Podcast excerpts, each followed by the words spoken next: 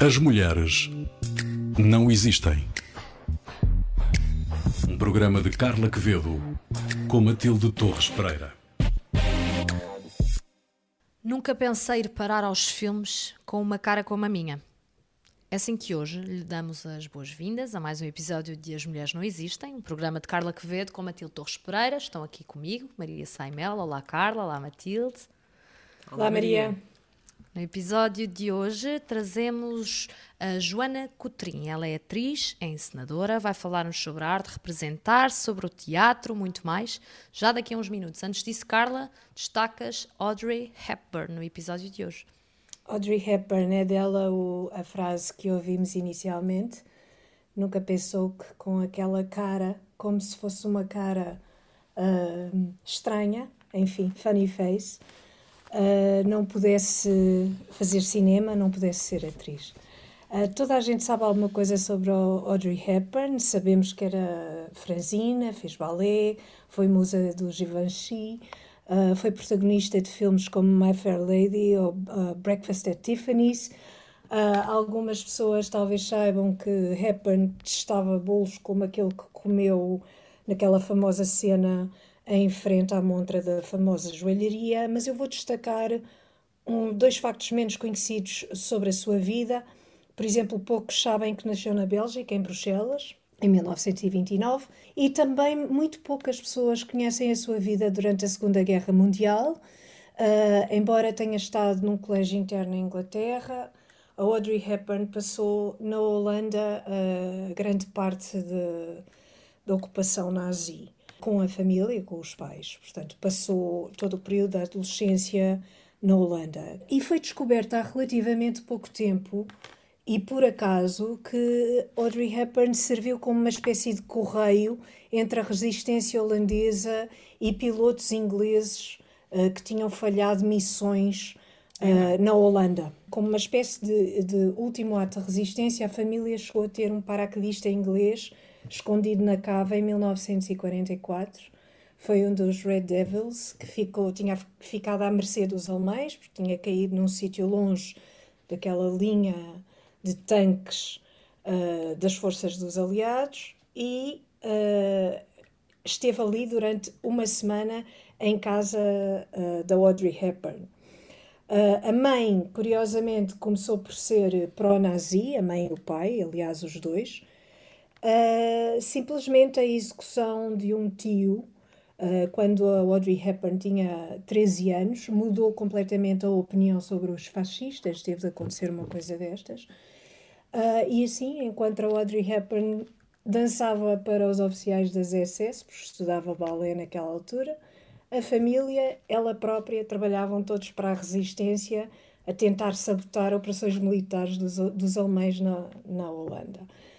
Esta história é bastante impressionante e, e merece, merece ser mais, mais divulgada, obviamente, uh, e sê-lo-á com certeza ao, ao, longo do tempo.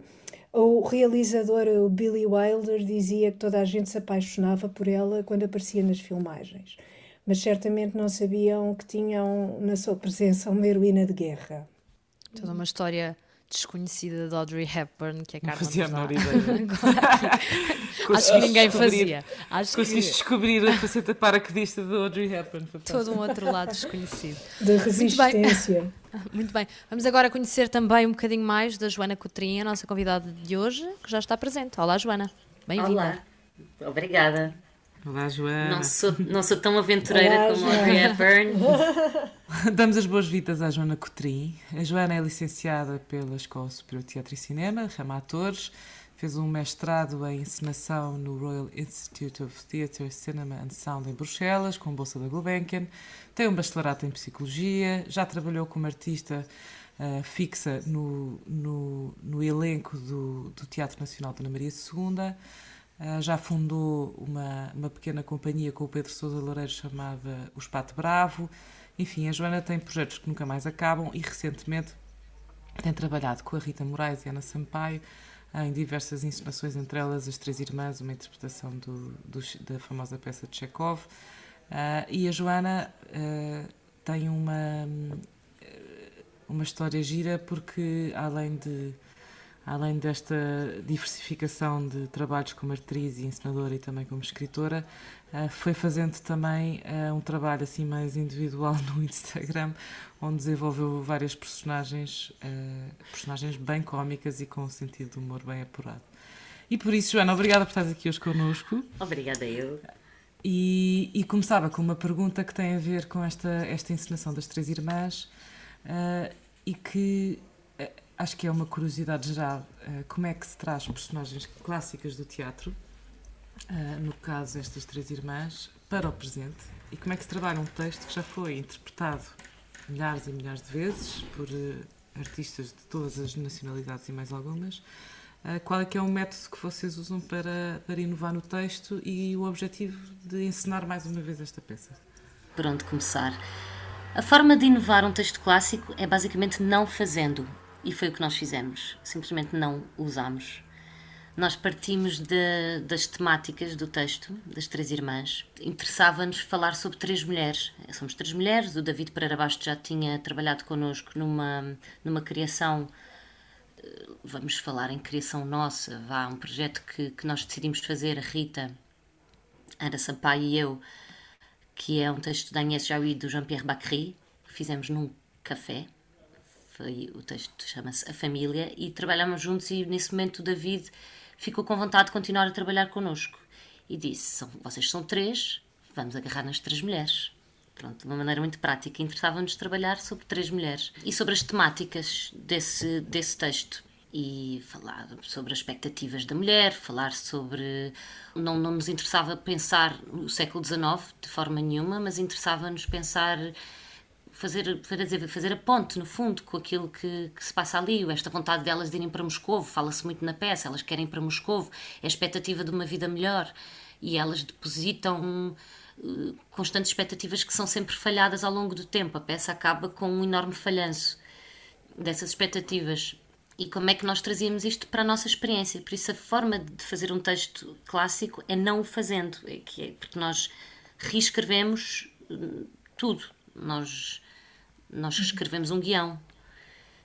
Hum, Talvez valha nossas. a pena relembrar um bocado o que é, que é a história das Três Irmãs, Joana. Se pudesse assim rapidamente só dizer então, o que este... é que se passa na peça. A coisa mais incrível do Chekhov é que o Chekhov nem sequer tem grandes histórias. Portanto, não é, um, não é a história aqui que conta, é mais o este, este, este estar cotidiano destas, de, destas pessoas que, que, vivem nestes casarões e que vão dialogando umas com as outras sobre a vida, vão filosofando e vão estando. Portanto, a história não é por aí além uh, uh, aquilo que chama é a atenção mais o drama da, da, vida cotidiana. É mais o drama da vida cotidiana. Portanto, são estas três mulheres, são três irmãs, uma mais velha que não é casada, a do meio que, que é casada, mas apaixona-se loucamente por um general e a mais nova que quer se casar, quer loucamente ir para Moscou e quer trabalhar e quer casar e construir família, tem imensas expectativas. Vamos tendo este percurso delas ao longo de três atos e as coisas vão falhando. Aparece lá este general que as conheceu quando elas eram uhum. miúdas e a, e a, e a macha do meio apaixona-se por ele.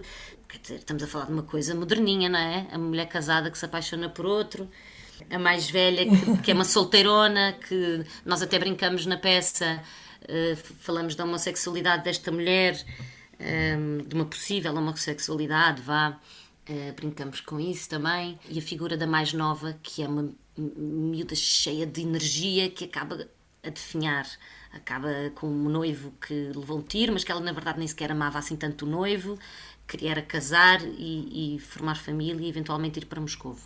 E eu não sou a melhor pessoa a contar histórias, desculpem, mas eh, pronto, é, é, é não, aquilo, é que tu, é que nas tuas peças há sempre um elemento visual muito forte uh, que também tem a ver com as escolhas que vocês fazem nos figurinos, uh, tem a ver com uma certa, uma, uma grande dinâmica no palco, não é?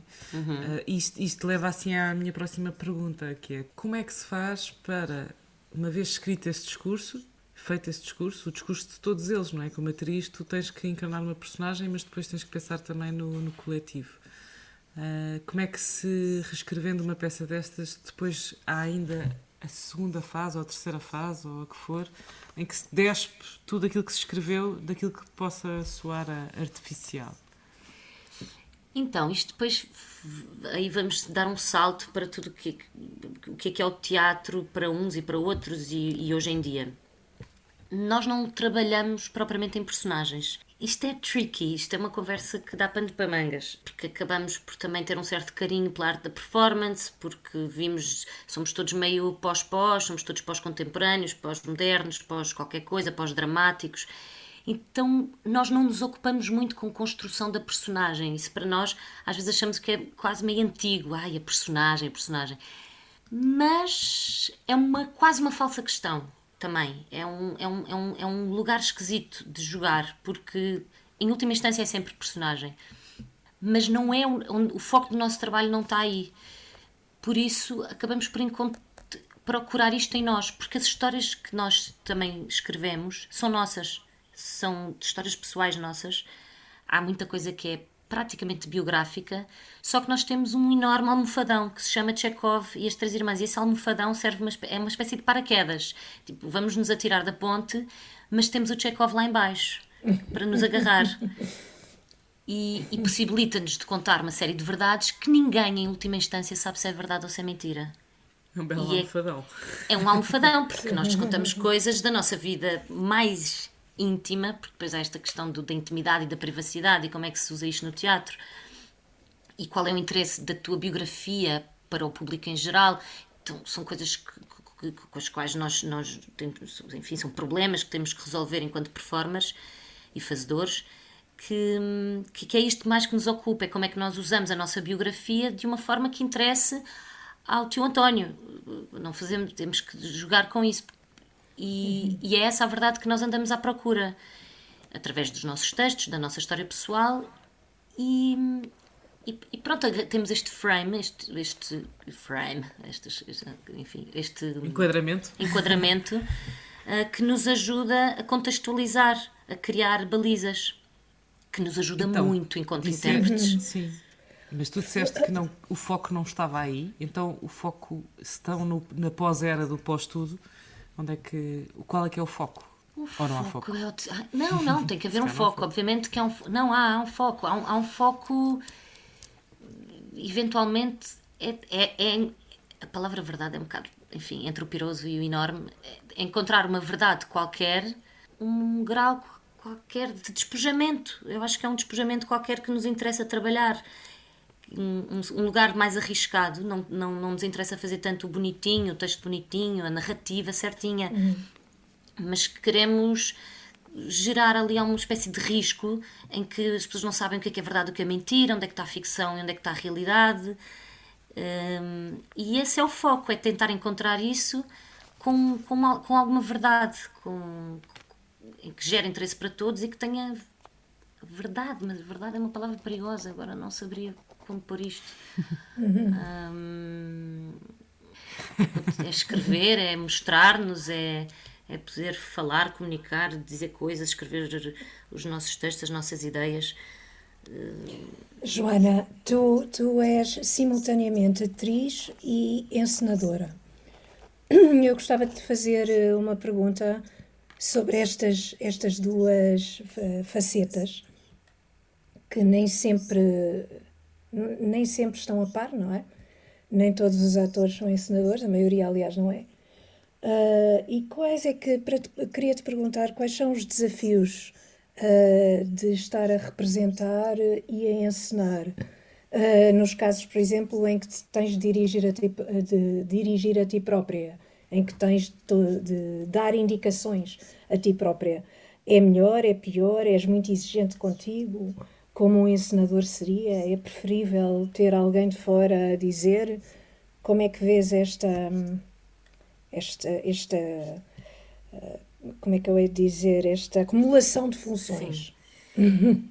é, é um pesadelo, mas é, é, um, é, um, é, um é um pesadelo com o qual eu não consigo viver sem. Eu, não me consigo uhum. desapegar deste pesadelo. É, um, é, um, é, o meu, é o meu vício. Mas é, é, é, é, difícil.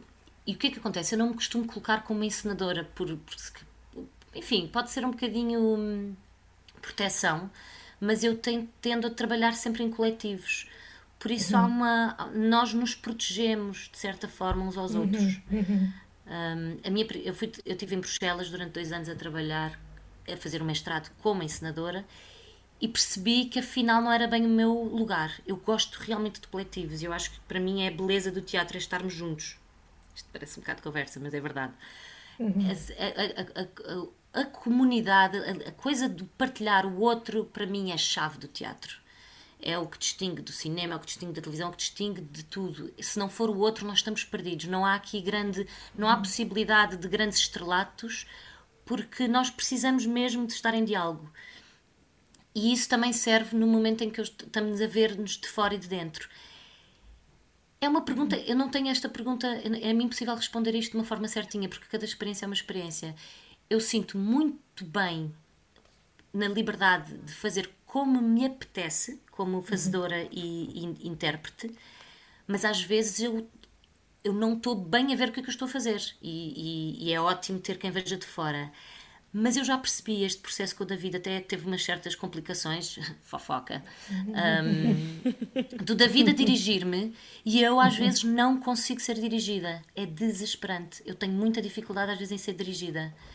Porque criei uma espécie de autonomia que me obriguei a ter essa autonomia ao longo dos anos e é mesmo difícil ser dirigida. E eu, eu, acho que o David houve ali um momento em que se, se calhar queria me dar um tiro. Um, e eu bloqueava e eu, pouco obediente. Eu, sou muito pouco obediente. Eu percebi, eu, eu pronto, isto depois acaba, se a gente for à psicanálise, eu tenho um grave problema com a autoridade, mas um gravíssimo problema com a ideia da autoridade. E eu não conseguia. E o David desesperado, e eu desesperada, e às tantas o David, tu, toalhas abaixo, faz como tu quiseres, não tenho hipótese. Uhum. E não é que eu estivesse a fazer melhor. O pior não é, é que eu nem sequer estou necessariamente a fazer melhor.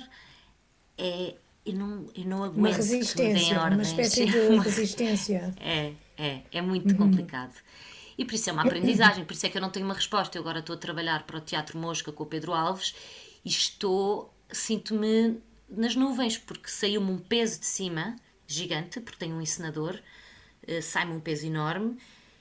Eu acho que, que, agora vamos falar com o Pedro em novembro, quando estrearmos, se eu me portei bem ou não, porque, hum, porque não me parece que é um alívio. muito interessada em portar-te bem.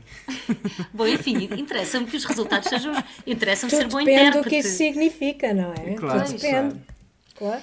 Mas, mas claro que dá vontade como atriz e também tenho o meu ego e o meu narcisismo. Eu apetece-me chegar a um, a um palco e, e poder eh, fazê-lo bem feito, não é? Eu tenho essa exigência comigo.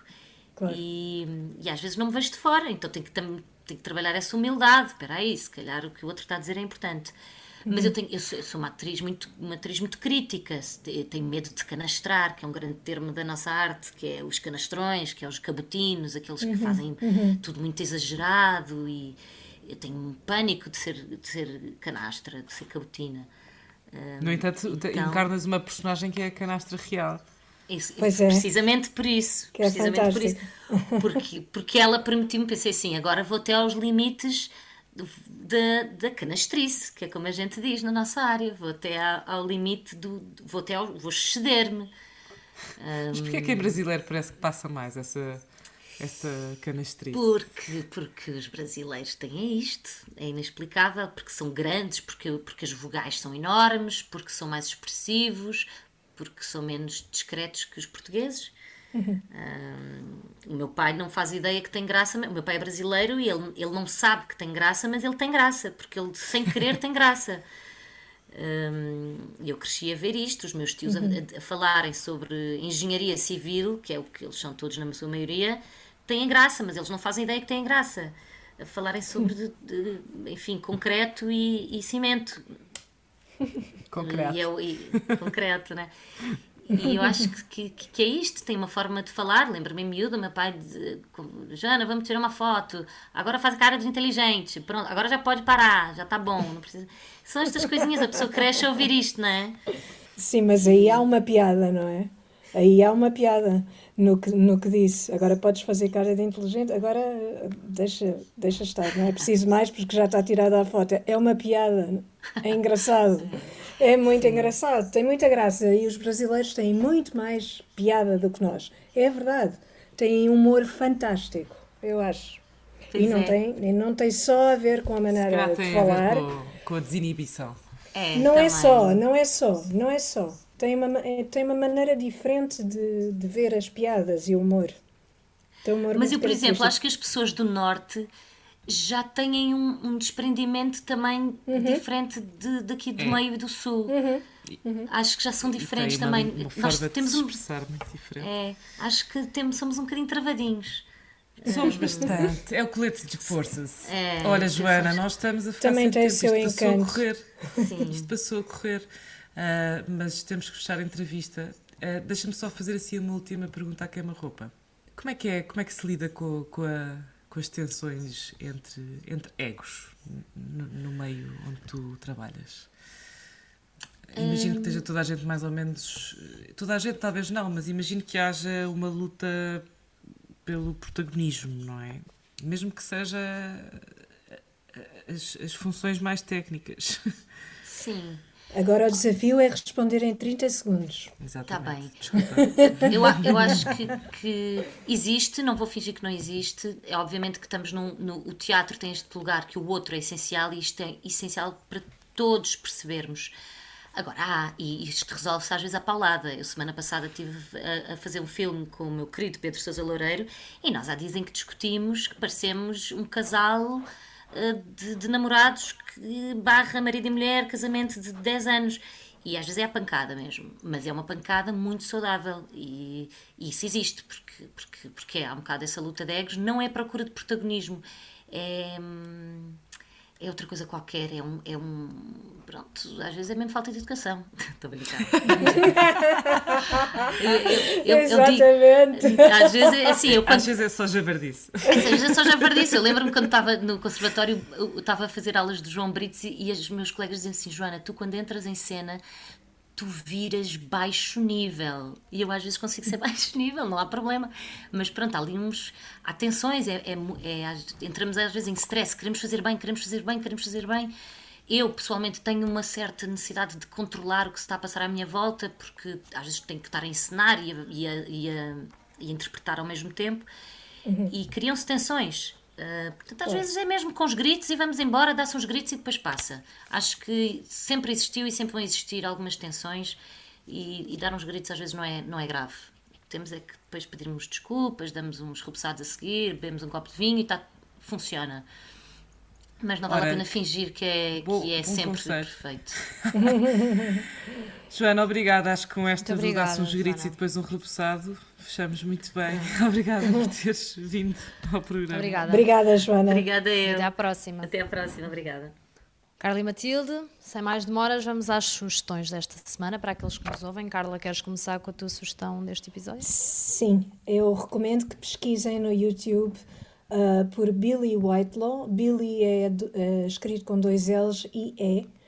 Ah, é a atriz inglesa que trabalhou com o Samuel Beckett durante 25 anos, a atriz preferida de excelência dele.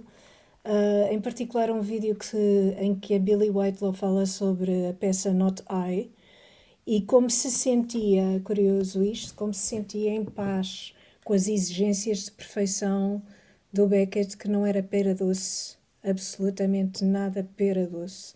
Era extremamente exigente, perfeccionista, insuportável, controlador ao máximo. Ah, e também nesse, nesse vídeo ah, também vemos ah, a representação desse texto fabuloso. O vídeo é de 1973, parece ser de um tempo tão antigo, tão antigo, que é quase incompreensível nos nossos dias.